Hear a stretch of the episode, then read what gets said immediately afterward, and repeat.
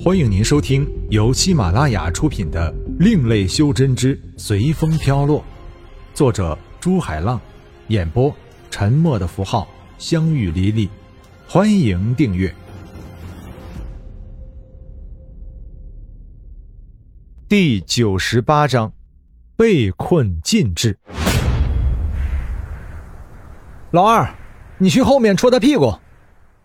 老三没在，现在这种事情交给天昂来做了。怎么是我，不是老？天昂说到这里，才发现老三没来，一边恨恨的在心里想着回去怎么欺负欺负老三，一边向池离兽的后面移去。准备好了，天宇拿出了个圆环样的法器，那是他在屠龙星为杀异兽修炼的法器，叫困兽环。天宇左手拿着困兽环，右手一捏法诀，然后把圆环向空中抛去。圆环在空中旋转着变大，然后向池离兽的脖子套去。如果被套中的话，也就差不多问题解决了。圆环悄无声息地向池离兽飞去，然后一把套在池离兽的脖子上面。正在进食的池离兽马上惊觉，看到两个陌生的东西一前一后围着，而又发现自己的脖子有一个圆环套着，并且正在不断的收缩，于是低头咆哮一声，声音震得天宇的耳膜发疼，然后向前面的天宇冲来。头上的三个角银光闪闪，天昂抓住机会放出飞剑，向池离兽的屁股戳去。池离兽好像知道后面有东西向自己飞来，于是突然转身，头上的银角电光闪动，一道闪电向飞剑划去。电光正中天昂的飞剑，飞剑好像被一股大力击中，急速的倒飞回去。天昂不相信自己的飞剑就这样被击回来，于是灵诀一引，一道真元打在飞剑上面。飞剑接受了天昂的真元后，突然转向，又向池离兽飞去。而此时，天宇正不断的捏着法诀，指挥着困兽环收缩。可能困兽环的收缩让池离兽有了窒息的感觉。可能发觉自己的生命正在一点点的消退，池离兽仰天长啸，然后头顶的三个银角发出耀眼的电光。轰！一道电光穿透云层，砸在池离兽的银角上。池离兽不但没事，银角的顶端却出现了一个直径一米多的电球。轰轰！连续的几道闪电打在同样的地方，电球一下变得好几米大，然后池离兽低头一甩，电球马上向天昂飞去。快躲！天宇发现不对，马上大叫一声，提醒天昂躲开，一边手上灵诀连换，指挥困兽环加快收缩。就算天宇不提醒，面对这么大的电球。天昂也知道不可硬碰。天昂先给自己加上最强的防御，然后对着飞来的电球不停的飞退。电球正中天昂原来站的地方，爆炸开来，方圆五百多米的地方全部都是电流肆虐。而此时，天昂借着爆炸的气劲，退到了安全的地方。天宇不准备再让这样的情况再来一次。手上真元不停输入，只听见池离兽一声悲鸣，轰的倒在地上。天宇在池离兽倒地的瞬间，突然觉得自己的心中有些不忍。老大，刚才我这招帅不帅？天昂得意洋洋的道：“交给你了。”天宇马上给天昂泼了一盆冷水，指着池离兽的尸体道。意思是取内丹的事情就交给你来了。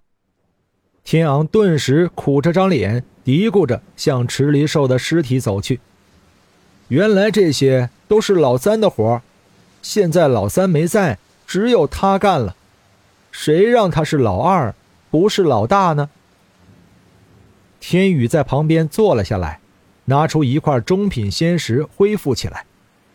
毕竟刚才最后一下真元消耗太快，而天昂则用自己的飞剑不停地肆虐着池离兽的尸体，把刚才的气都发在池离兽的尸体上。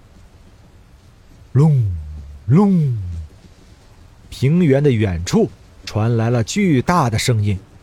好像有千军万马向这边急奔而来。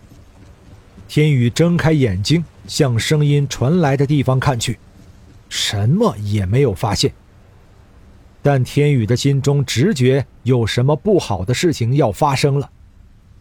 天昂也停下手中的工作，抬头向远方眺望。快干你的活！天宇对着天昂说了句，然后御起飞剑向高空飞去。他准备去空中看看，到底是什么东西。在硬挨了两道雷电后，天宇看到平原的远处正有一条黑色的长线向这边慢慢的变大。那是有什么东西正向这边跑来。天宇把真元运入双目，马上看清了来的是什么东西。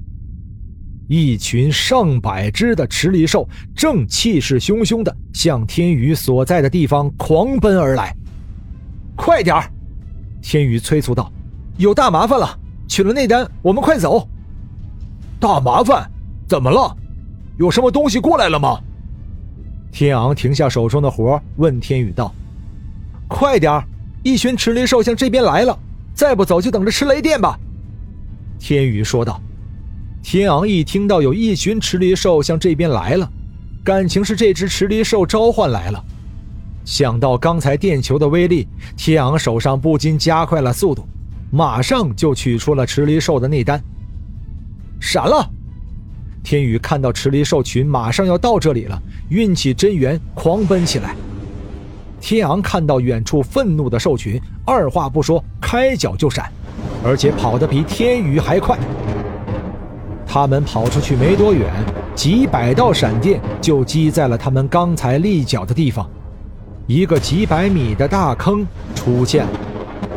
天昂看到这一幕，吐吐舌头，更加卖力地跑了。于是，这个平原就出现了两个狂奔的修真者，而他们的后面有无数的闪电不断的落下来，闪电的后面却是一群池离兽。老大，我们往哪里跑啊？天昂看到两个人漫无目的的在狂奔，于是道：“去我们来时的那个山谷。”天宇想也不想的回答：“好像不是这个方向吧？”天昂也想也不想的说道：“呃，不是这个方向吗？”天昂现在也搞不清楚到底是哪个方向了，好像是这边，啊，不，不是这边，哎。也不对呀，难道是这边？天昂指着他们来时的平原方向道：“到底是哪边呀？”天宇问道。“这不，这……”天昂指了半天，叹气道：“不要问我，我不知道，你说了算。”“我说了算？为什么一定要我说了算啊？”天宇不解道：“谁让你是老大呀？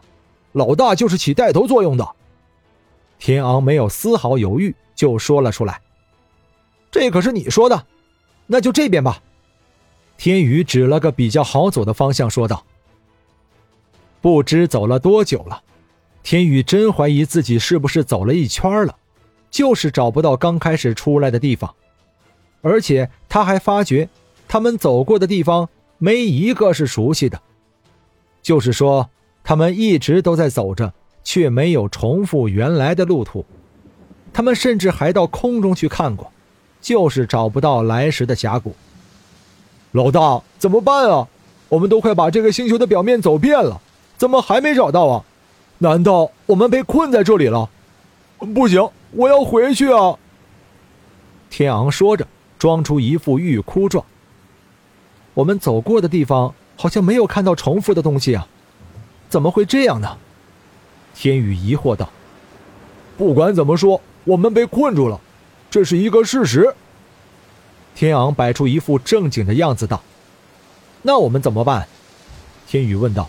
“呃，不知道。”天昂直接的说道。天宇过去给了他一脚，道：“不知道，你还在我面前显摆。”说着，天宇摆出一副很凶的样子。“不是我故意的。”天昂假装委屈道：“我只想说，我们被困住了。”